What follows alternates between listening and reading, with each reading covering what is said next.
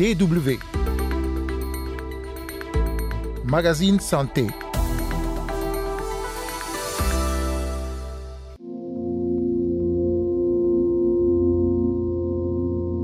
Il est également appelé anémie falciforme ou encore hémoglobinose S. La drépanocytose est une maladie génétique qui résulte d'une mutation sur un des gènes qui code l'hémoglobine. Cette affection peut occasionner un retard du développement de l'enfant, des crises, une prédisposition aux infections bactériennes et une anémie. Quel est le quotidien des personnes qui vivent avec cette maladie? Témoignages et reportages à suivre dans ce magazine. Nous irons notamment au Niger où un centre s'occupe non sans difficulté de la prise en charge des drépanocytaires. Carole Assillon au micro, vous écoutez le magazine Santé. Bonjour à toutes et à tous.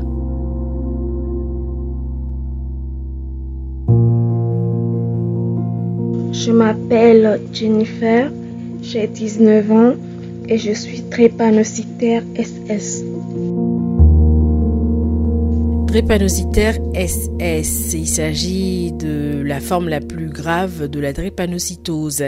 Et c'est de cette forme dont souffre Jennifer qui a bien voulu partager avec nous son quotidien avec la maladie. Avant de continuer à écouter le témoignage de Jennifer, faisons un petit point sur la transmission de cette pathologie. La drépanocytose, nous l'avons dit, est une maladie génétique. Elle se transmet aux enfants par les parents. Le plus souvent, ces derniers sont des porteurs sains d'une anomalie de l'hémoglobine appelée hémoglobine S. L'hémoglobine normale est appelée hémoglobine A. Quand les deux parents sont AS, ils ont donc pour chaque naissance un risque sur quatre d'avoir un enfant malade SS. Ceci dit, comment la maladie s'est manifestée chez Jennifer nous raconte. Jusqu'à l'âge de 10 ans, je ne faisais pas de crise de drépanocytose.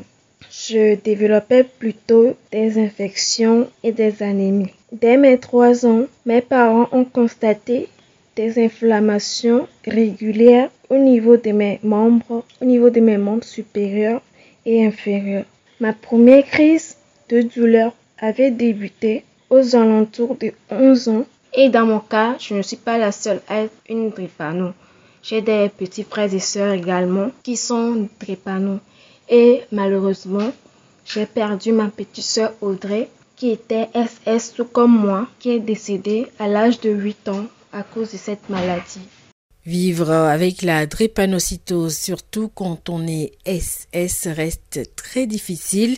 La maladie a affecté également la scolarité de Jennifer qui est tout de même parvenue à avoir son bac l'année dernière. Mais à cause de la douleur, je n'ai pas pu débuter ma première année d'université.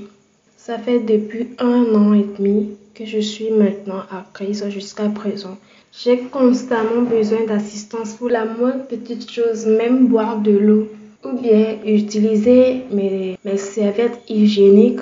Je suis obligée de faire appel à quelqu'un pour venir m'aider parce que et je suis alitée.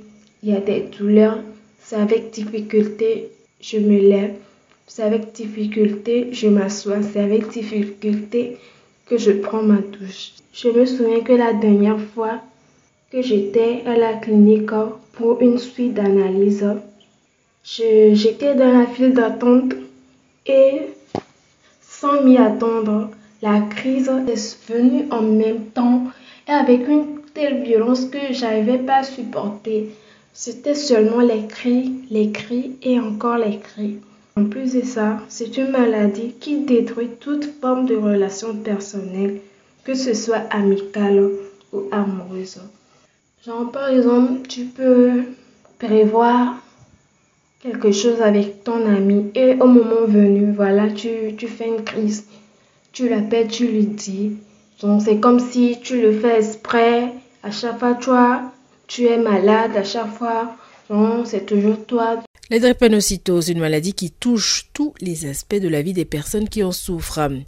Il faut savoir que le déclenchement des crises est favorisé par divers facteurs comme une infection, la déshydratation, une mauvaise hygiène de vie avec la consommation de tabac et d'alcool, l'anxiété, le stress, une altitude élevée, un effort physique intense ou encore un temps froid ou sec peuvent également conduire à une crise.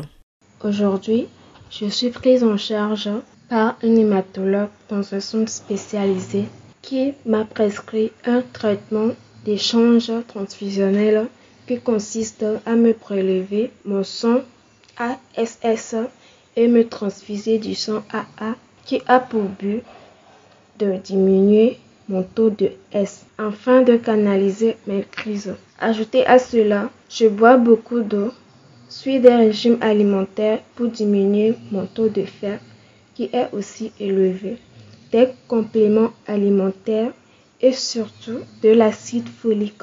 On contrôle aussi régulièrement mon taux de palud et d'infection. Les drépanocytaires SS comme Jennifer sont plus vulnérables au paludisme que les personnes saines.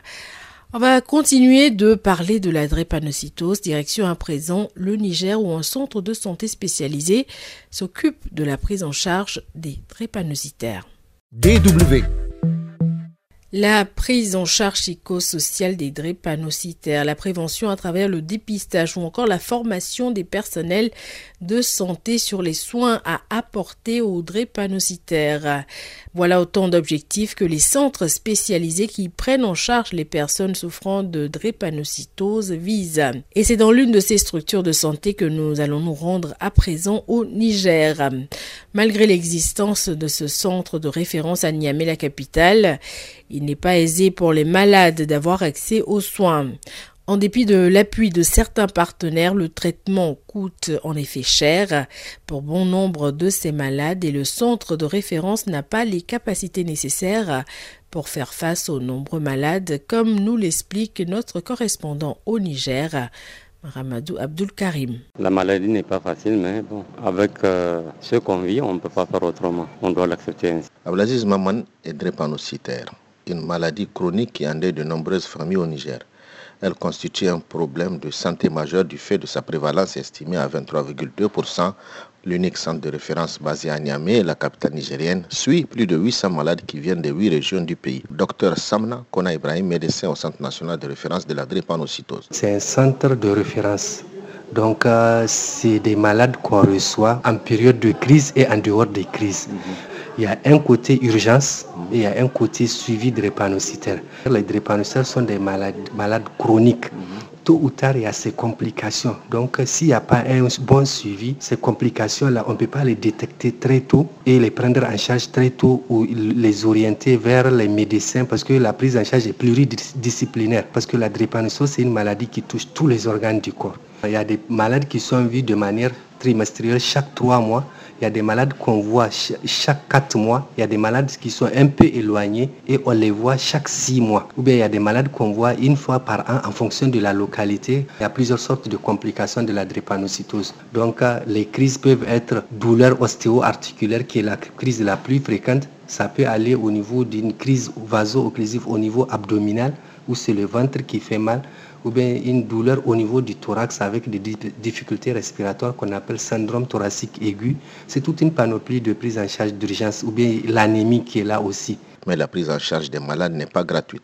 Le traitement coûte cher. Ce sont des centaines de mille qu'un malade dépense par mois. Une somme qui n'est pas à la portée de tous. Conséquence, certains malades meurent faute de moyens pour suivre un traitement. Il y a des produits qui coûtent excessivement cher et le plus souvent, les confrères partent à cause des manques de soins. Il y a des produits qui se vendent entre 15, 20, voire 50 000 l'unité.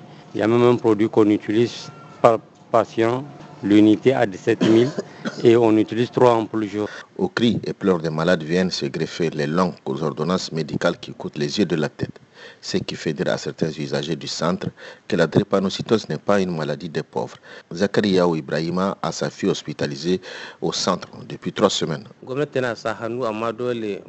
L'État nous aide, pour les produits qui coûtent cher, nous achetons nous-mêmes. On ne trouve pas certains produits ici. Il faut aller à la pharmacie et c'est cher. On ne peut pas aussi compter sur quelqu'un. Ce n'est vraiment pas une maladie des pauvres. Les médecins reconnaissent les insuffisances des capacités du centre et les coûts élevés du traitement de la maladie. Avec l'appui des autorités, ils font de leur mieux pour soulager les souffrances des malades et leurs familles. Docteur Samna Kona Ibrahim. Concernant la prise en charge, c'est une maladie chronique et qui nécessite beaucoup de moyens. Donc maintenant, côté prise en charge, Il y a des malades de 0 à 5 ans comme c'est de manière standard, c'est la prise en charge étatique, c'est la gratuité. Mais au-delà de 5 ans, il n'y a pas de gratuité. Donc, c'est les malades qui se prennent en charge eux-mêmes. Des fois, si on a un malade qui cause un problème de moyens, maintenant on essaye de l'orienter vers le euh, côté service social. Ils vont essayer de voir ce qu'ils peuvent. On peut dire que vraiment le plateau technique reste à désirer concernant le volet prise en charge. Le plateau technique est limité, les médecins n'arrivent pas, dès qu'ils stabilisent, ils les orientent ici. On a trois salles d'hospitalisation. Tout comme les cas du cancer et du sida, les malades de la drépanocytose plaident pour une prise en charge gratuite et à 100% du traitement.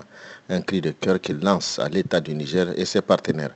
Au centre, la prise en charge ne concerne juste que les antalgiques et l'hospitalisation de deux semaines à un mois. Abloukari Mahamadou Agname pour la Deutsche il faut savoir que la prise en charge de la drépanocytose chez la plupart des patients s'articule autour d'une prévention des complications et d'un suivi médical régulier. La prise en charge des infections passe par l'administration d'antibiotiques. Un supplément en acide folique et en fer est aussi prescrit pour renforcer la production des globules rouges et prévenir l'anémie. Il est recommandé aux drépanocytaires d'adopter une hygiène de vie et une alimentation équilibrée et de s'hydrater, d'éviter l'exposition à des températures extrêmes ou à des variations importantes de température ainsi que les efforts trop intenses.